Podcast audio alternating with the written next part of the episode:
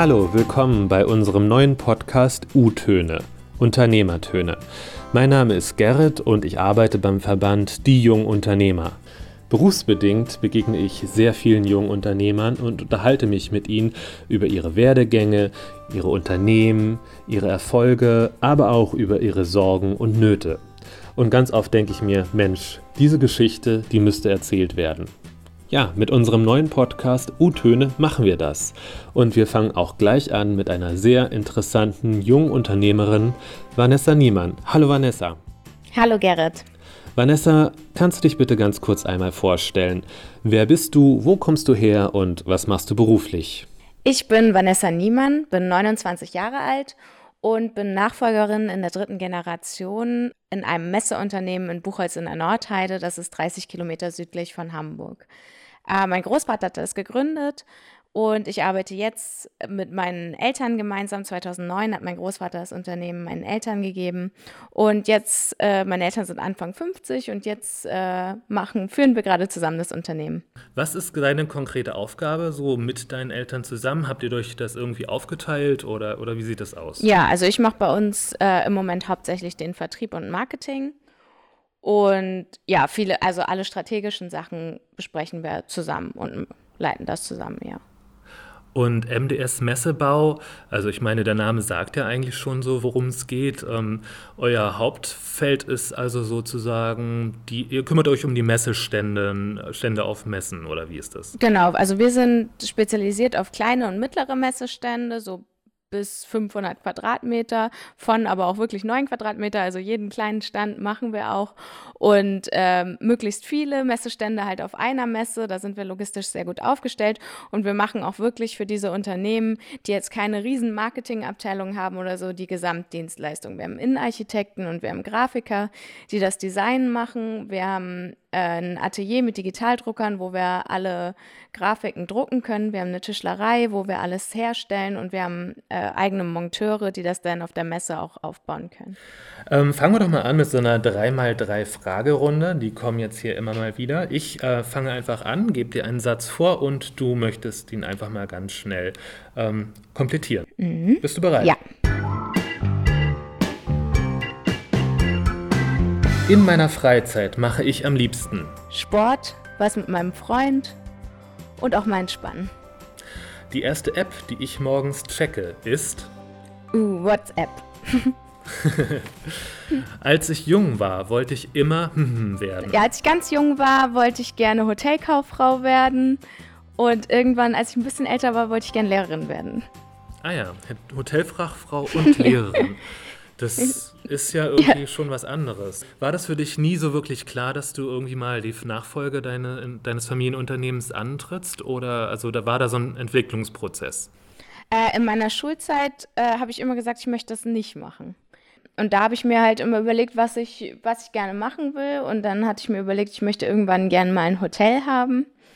Und habe dann gedacht, ja, dann muss ich ja erstmal in einem Hotel lernen und habe dann auch mein allererstes Schülerpraktikum in einem Hotel gemacht und dann aber festgestellt, dass ich das lieber doch nicht machen möchte. Und äh, dann habe ich das noch das gleiche mit der Bank nochmal gemacht. Wollte gerne Bankkauffrau werden, weil ich dann dachte, im Gegensatz zu Hotel viel bessere Arbeitszeiten. Und ähm, ja, habe dann aber festgestellt, dass mir das zu langweilig wäre und äh, habe dann gedacht, weil ich gern, gerne Kinder mag, dass ich dann Lehrerin werde. Aber habe mir dann auch überlegt, ja, jeden, jedes Jahr die gleichen Sachen unterrichten und die gleichen Inhalte ist mir irgendwie auch zu langweilig. Und dann habe ich in den Ferien, hatte ich schon immer bei uns in der Firma gearbeitet, um mir mein Taschengeld aufzubessern. Und dann hat mein Großvater mir immer interessantere Projekte gegeben. Und dann habe ich mir, ich irgendwann festgestellt, ja, da, da kann ich ja wirklich was mitentscheiden und da kann ich auch andauernd was anderes machen. Und ähm, ja, das fand ich dann irgendwie cool. Dann habe ich mir gedacht, okay, dann steige ich bei uns mit ins Unternehmen ein. Also dein Großvater hat schon probiert, dir das so ein bisschen schmackhaft zu machen. Mm, ja, ich glaube, er wollte, also mein Großvater war, hat das ja gegründet und auch mit voller Leidenschaft gemacht. Und ich glaube, äh, als ich dann so ein paar Sachen dort gemacht hat, äh, war er dann auch der Meinung, dass äh, ich das ganz gut können würde oder hat das irgendwie in mir gesehen. Ja, hat das dann irgendwie ganz gut gemacht, indem er, also er hat jetzt nicht gesagt, also er hat mich nicht davon überzeugt, äh, das zu machen, sondern wie interessant die Aufgaben sind. Und ja, dann habe ich mir das schon dann doch überlegt. Aber ähm, wie ist das? Du hast doch noch Geschwister, oder? War das nicht so? Genau, ich habe zwei Schwestern. Zwei kleine Schwestern. Aber deine Schwestern sind jetzt nicht die Nachfolge sozusagen angetreten? Nein, also die Schwester, ähm, die direkt nach mir kommt, die sie anderthalb Jahre jünger ist, äh, die hat dabei festgestellt, dass sie auf keinen Fall mal im irgendeinem Büro arbeiten will und ist jetzt Ärztin geworden. Und hatte das auch schon immer vor, Ärztin zu werden. Also da gab es nie eine, eine Option B und hat auch gleich mit nach der Schule mit ihrem Medizinstudium angefangen und das war immer ihr großer Traum. Und ähm, unsere Jüngste hat das auch studiert und auch da nicht ausgeschlossen, hat sich aber jetzt dazu entschieden, ähm, dass sie gerne Wirtschaftsprüferin werden will und also so, so eine hundertprozentige Aussage, dass sie auf keinen Fall jemals zu uns kommen will, hat sie jetzt, glaube ich, nicht gegeben. Aber äh, bis sie ihren Wirtschaftsprüfer hat, dauert halt schon sehr lange. Und dann, also das bringt ihr auch sehr viel Spaß und ich glaube, ich glaube, dass sie eher in dem Bereich bleiben wird und sie glaubt das, glaube ich, auch. Aber man, äh, da soll man ja niemals nie sagen und die Ausbildung würde ja auch passen. Von daher würde ich das jetzt nicht zu 100 Prozent ausschließen, aber ihr Weg ist erstmal ein anderer. Apropos Weg, ähm, wir waren noch gar nicht bei deinem Werdegang. Äh, was hast du gemacht? Also so ausbildungsmäßig, du hast ja erzählt, du wolltest erst Hotelfachfrau werden. Genau, und dann ähm, habe ich mich im Abitur äh, umentschieden und gesagt, mich mit meinen Großeltern, meinen Eltern zusammengesetzt und äh, mit ihnen geredet, dass ich das gerne machen will. Und dann haben wir geguckt, okay, ein BWL-Studium wäre dann das passendste. Und habe mich oder ich habe mich sogar, also ich habe überlegt, ob Ausbildung zur Industriekauffrau oder BWL-Studium und habe mich sogar auf beides beworben. Und hatte dann auch für beides Zusagen und musste mir das dann überlegen und habe dann mich aber für ein Studium entschieden und ich hatte auch für die äh, normale Uni Hamburg und für eine Privatuni eine Zusage und habe mich dann ähm, aber für eine private Uni entschieden, weil die praxisorientierter ähm, das Studium angeboten hat und in kleineren Gruppen. Also ich hatte so wie so eine Klasse mit 25 Leuten, wo wir dann auch immer Projektarbeiten gemacht haben. Und dafür habe ich mich dann entschieden, weil mir das irgendwie am coolsten vorkam und äh, ich dachte, da kann ich am meisten auch für unser Unternehmen lernen und habe dann ganz zielorientiert da studiert, um dann in die Firma einzusteigen. Und äh, wie war so der Moment? Wann, wann hast du dich denn eigentlich dafür entschlossen, okay, ich möchte hier einsteigen, ich möchte das Familienunternehmen weiterführen? Ähm, also das war genau in der Abiturphase. Da hatte ich, also in den Prüfungen, in der Prüfungsphase, hatte ich irgendwie, das hat irgendwie bei mir was ausgelöst, dass ich mein ganzes Leben einmal auf den Kopf geschmissen habe quasi. Ich hatte von 13 bis 20 war ich in einer festen Beziehung und hatte meinen Freund und er wollte Polizist werden, ich Lehrerin, beide was ganz sicheres und irgendwie habe ich dann gemerkt, okay, nee, in der Abiturphase habe ich so gemerkt, nee, also diesen Lebensweg, den ich jetzt, diesen festgefahrenen Lebensweg, den ich mir jetzt irgendwie überlegt habe, das ist überhaupt nicht meins und das bin nicht ich. Und habe dann während der Prüfungszeit äh, meinen Freund verlassen und äh, mich entschieden, in das Unternehmen einzusteigen und einmal wirklich dann plötzlich von dem, was ich erst dachte, was der Weg sein soll, gesagt, nee, das ist irgendwie habe ich mir irgendwie vielleicht ein bisschen einreden lassen oder mir auch selbst eingeredet, aber äh, das ist nicht das, was ich für später will. Und das ist mir halt so in der Abiturphase klar geworden. So, entweder ich gehe jetzt den Weg weiter und dann ist er aber auch irgendwie festgeschrieben. Oder ich entscheide mich, genau jetzt habe ich noch die Chance, mich umzuentscheiden und äh, den Weg zu gehen, den ich vielleicht viel lieber gehen möchte. Und das habe ich dann auch gemacht. Das klingt ja nach einer sehr turbulenten Zeit. Und ähm, wie hat deine Großeltern oder dein Großvater, wie hat der reagiert, als du ihm das eröffnet hast, dass du die Nachfolge antreten möchtest? Also ich dachte ja erst, die zeigen mir einen Vogel, weil ich immer gesagt habe, ich möchte das nicht machen und das auch wirklich vehement immer vertreten habe. Okay. Aber als ich den und hatte auch echt Angst vor dem Gespräch und als ich das aber gesagt habe, waren die total froh und haben sich total gefreut und sofort mit mir äh, angefangen, eine Uni zu suchen. Du hast, also jetzt bist du äh, 29, richtig? Genau. Also hast du dich jetzt auch, seitdem du 20 bist, damit beschäftigt, ne, mit dem Thema genau. und bist das angegangen quasi.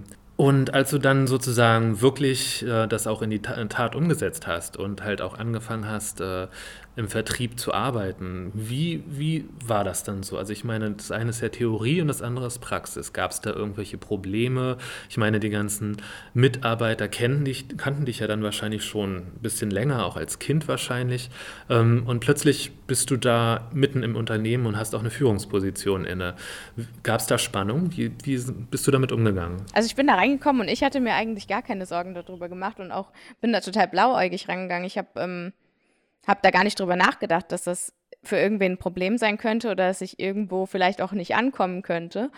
Und das gab dann aber doch recht viele Spannungen. Also sowohl, ja, wenn man, also sowohl wenn man Vertrieb macht äh, und mit Anfang 20 und also ich bin 1,58, also jetzt auch nicht groß und sehe auch jung aus, äh, wenn man dann, und unsere Projekte sind ja schon, also wir haben so zwischen, die sind so zwischen 5 und äh, 150.000 Euro für ein Projekt. Und wenn man äh, das so mit Anfang 20 und man sieht vielleicht noch viel jünger aus, versucht, älteren Herren zu verkaufen, die gucken dann doch erstmal etwas seltsam, wenn man dann da äh, in den Kundentermin kommt.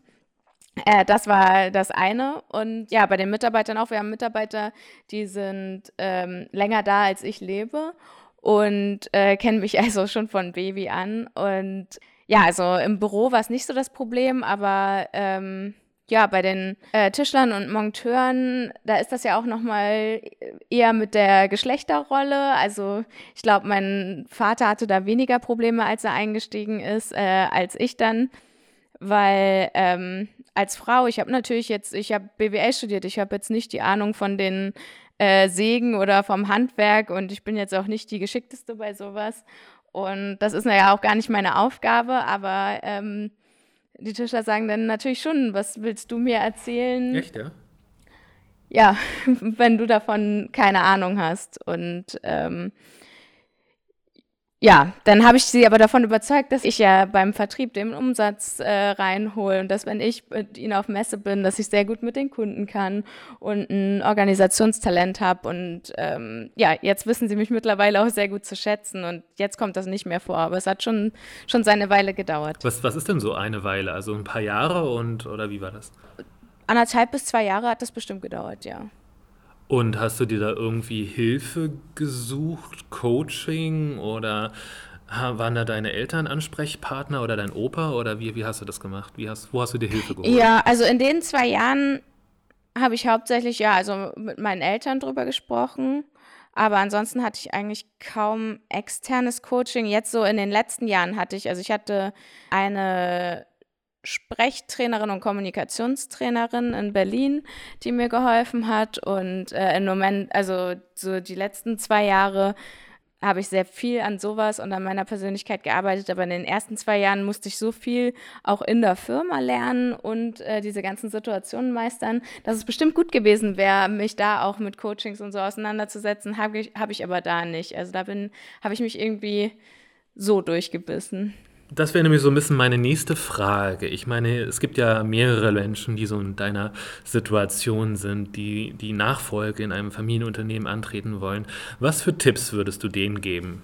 Also ich würde äh, sagen, wenn man wenn man sich irgendwie durchsetzen muss oder auch überzeugen muss, dann ähm, sind solche Coachings, was Selbstbewusstsein, Verhandeln, äh, Sprechen, Kommunikation und sowas angeht, sind auf jeden Fall sehr sinnvoll. Wenn man da ein paar Tools an die Hand bekommt, wie das einfacher geht oder wie man mit Menschen in solchen Situationen umgeht, das kann, glaube ich, enorm weiterhelfen. Und dann geht das wahrscheinlich auch viel schneller als äh, zwei Jahre. Oder wenn man es vorher macht, äh, dann kommt es vielleicht gar nicht zu solchen Situationen.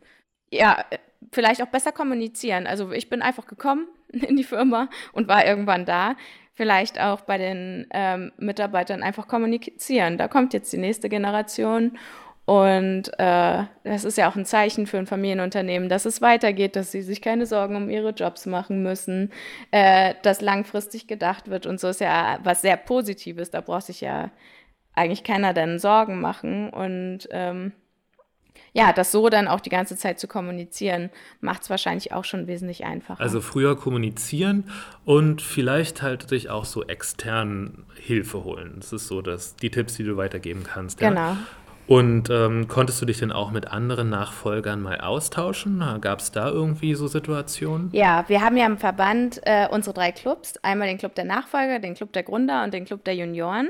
Und ähm, ich war gleich im Club der Nachfolger, weil ich erst im Verband war, als ich in den Unter ins Unternehmen eingestiegen bin.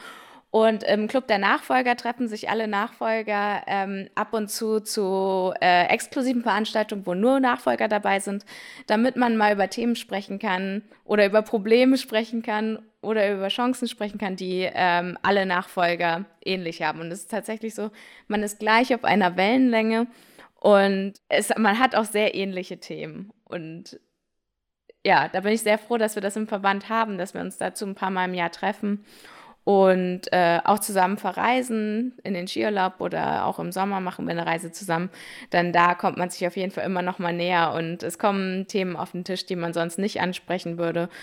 Und da fühlt man sich natürlich gleich viel verstandener und nicht so allein, wenn man merkt, alle haben die gleichen Themen auf dem ja. Tisch. Ähm, Spannung mit Mitarbeitern ist ja so ein Thema. Ähm, wie ist es aber mit deinen Eltern? Ich kann mir zumindest vorstellen, also wenn, wie ich zumindest mit meinen Eltern umgehe, da kommen halt immer noch ganz viele Themen immer aus der Kindheit. Also im Punkt Bevormundung oder, also ich kann mir zumindest vorstellen, dass ich mir wesentlich leichter von jemand anderem was sagen lasse, als zum Beispiel von meiner Mutter. Ähm, ist das bei dir auch so oder ähm, musstest du das auch erst lernen oder wie war das? Ja, also das ist was, was ich eher lernen musste, auch so. Ja, also da habe ich mich auch viel mit Psychologie quasi beschäftigt und dem inneren Kind, was dann immer ein bisschen sauer wird. Und ähm, das habe ich aber mittlerweile gelernt. Also ich kann mir da ich denke, ich kann mir schon von meinen Eltern was sagen lassen, obwohl ich muss gerade äh, lachen, weil ich glaube, äh, sie würden was anderes sagen. ähm, okay. Habt ihr euch irgendwie auch externe Hilfe äh, geholt, Coaching? Äh, nee, das haben wir noch nicht gemacht. Wollen wir aber für, also wenn wir über diesen ganzen Nachfolgeprozess äh, näher sprechen, ähm, wahrscheinlich noch machen, aber haben wir bisher noch nicht. Dann kommen wir jetzt zur nächsten 3x3-Fragerunde. Bist du bereit? Mhm. Ja. Cool. Das Buch, das mich in letzter Zeit am meisten inspirierte, ist Das Robbins Power Prinzip von Anthony Robbins.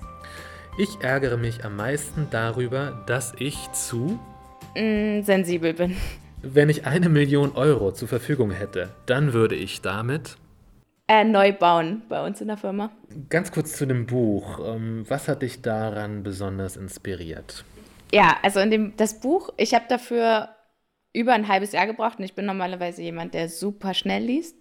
Aber ich musste nach dem Buch eigentlich immer nach jedem Kapitel aufhören und habe zwischendurch auch andere Bücher gelesen, weil mich das immer so zum mhm. äh, Nachdenken gebracht hat oder ich das dann auch umsetzen wollte, was er, er, da geschrieben hat oder gesagt hat oder integrieren wollte. Es ging viel um Kommunikation, entweder mit sich selber oder auch mit anderen oder ja, wie man lockerer mit dem Leben umgehen kann oder ja. Ähm, ich hatte dich ja gefragt, was du mit einer Million Euro machen würdest. Also du würdest es gleich reinvestieren in die Firma und anbauen. Ähm, apropos Millionen, du als Nachfolgerin bist ja auch eine Firmenerbin.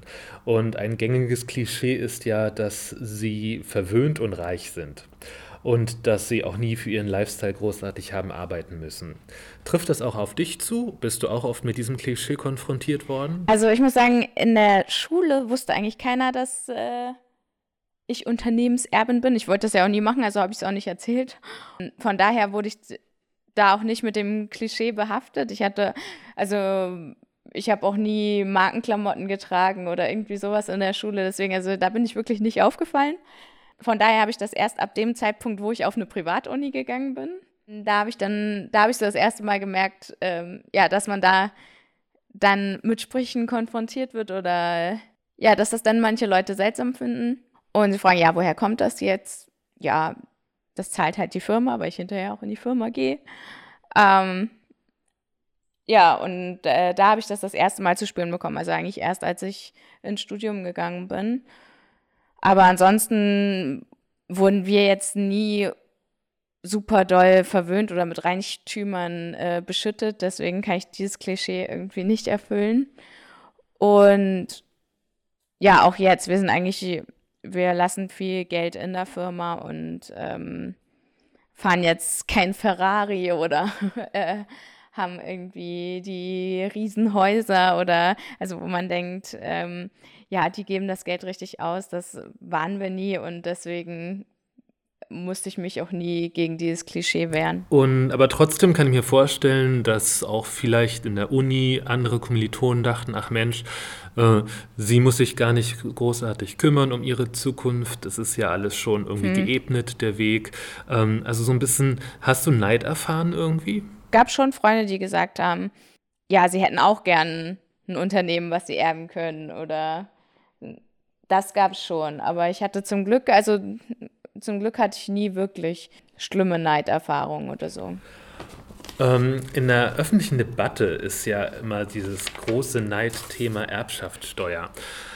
Ähm, wie, wie stehst du dazu, Erbschaftssteuer? Wie hast du die Diskussion darum verfolgt? Erbschaftssteuer ist insofern, was Unternehmen angeht, unfair, weil also es wird ja ausgerechnet, wie, ein, wie viel ein Unternehmen wert ist.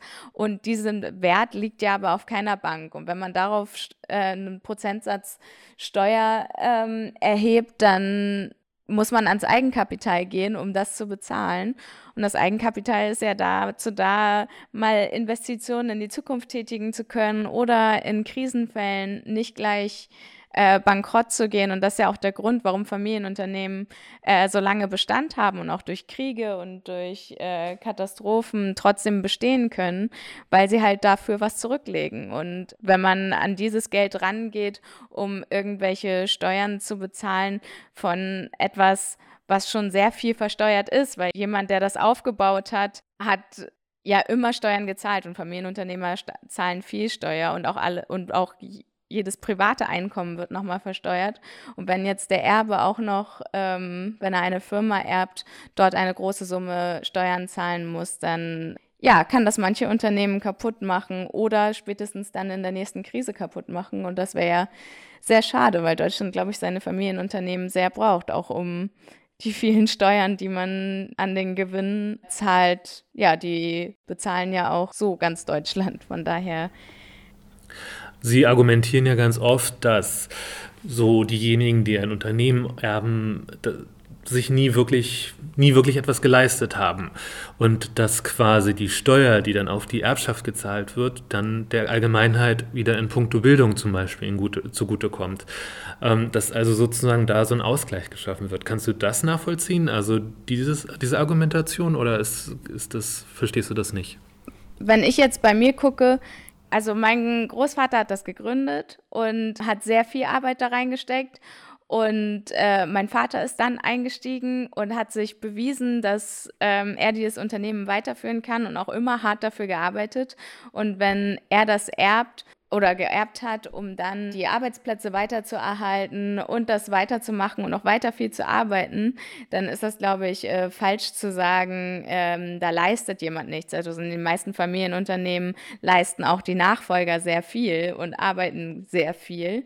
Das ist dann vielleicht, also es mag welche geben, die rein nur Anteile erben und nie im Unternehmen arbeiten oder so, aber das ist ja ein ganz geringer Teil. In den meisten Familienunternehmen arbeiten die Nachfolger sehr viel und leisten genauso ihren Beitrag und entwickeln das Unternehmen auch weiter und schaffen noch mehr Arbeitsplätze und oder halten in schwierigen Zeiten die Arbeitsplätze und das ist ja so sehr wohl auch eine Leistung. Und dass das in Bildung gesteckt wird, also ich glaube, jeder Unternehmer ist für bessere Bildung oder auch für mehr Geld in Bildung, aber man kann kein keine Steuer zweckbinden an irgendwas. Das heißt, wenn man kann nicht sagen, die Erbschaftssteuer wird in Bildung investiert und der Staat hat Rekordeinnahmen und äh, könnte die sehr wohl auch in Bildung stecken, ohne jetzt an diese Erbschaftssteuer ranzugehen. Deswegen. Ähm, machen wir mal noch eine schnelle 3x3-Fragerunde zum Abschluss. Bist du bereit? Mhm. Ja. Es ist eine himmelschreiende Ungerechtigkeit, dass dass die Vereinbarkeit von ähm, Beruf und Kinderkriegen für Frauen in Deutschland immer noch so schwierig ist. Wenn ich Bundeskanzlerin wäre, würde ich unser ganzes Schulsystem einmal auf den Kopf stellen und ändern. Wenn ich mir im Flugzeug einen Sitznachbarn wünschen könnte, wäre das Barack Obama. okay. Was würdest du ihn fragen? Ich finde ihn faszinierend und ich würde ihn, glaube ich, fragen, äh, wie, wie seine Amtszeit war und wie er jetzt Amerika sieht. Und ähm, ich finde, er ist ein sehr positiver Mensch und ich glaube, äh, er könnte einen gute, gute Ratschläge geben. Ja, das stimmt. Und ich glaube, da würden auch acht Stunden wie im Fluge vergehen mit ihm. ja, das glaube ich auch. Ich danke dir, dass du dir die Zeit genommen hast für dieses Interview. Und ich wünsche dir auch alles Gute und dass sich deine Wünsche erfüllen. So zum Beispiel der Flug mit Barack Obama. Ja, aber ich fliege nicht erste Klasse, deswegen könnte das schwierig werden. okay. Dann wird es wahrscheinlich nur ein Wunsch bleiben. ja, ich glaube auch. Ich wünsche dir auch noch eine ganz tolle Zeit, Gerrit. Das war der erste Teil unseres Podcasts U-Töne und ich hoffe sehr, dass es euch gefallen hat. In die Show Notes habe ich ganz viele Informationen getan zu Vanessa Niemann, zu ihrem Unternehmen, aber auch zu unserem Verband. Meine E-Mail-Adresse findet ihr dort auch, falls ihr Fragen habt oder Anregungen oder Feedback loswerden wollt. Ich freue mich schon sehr aufs nächste Mal, wenn wir wieder eine spannende Unternehmerpersönlichkeit hier zu Gast haben bei U-Töne, dem neuen Podcast von Die Jungunternehmer.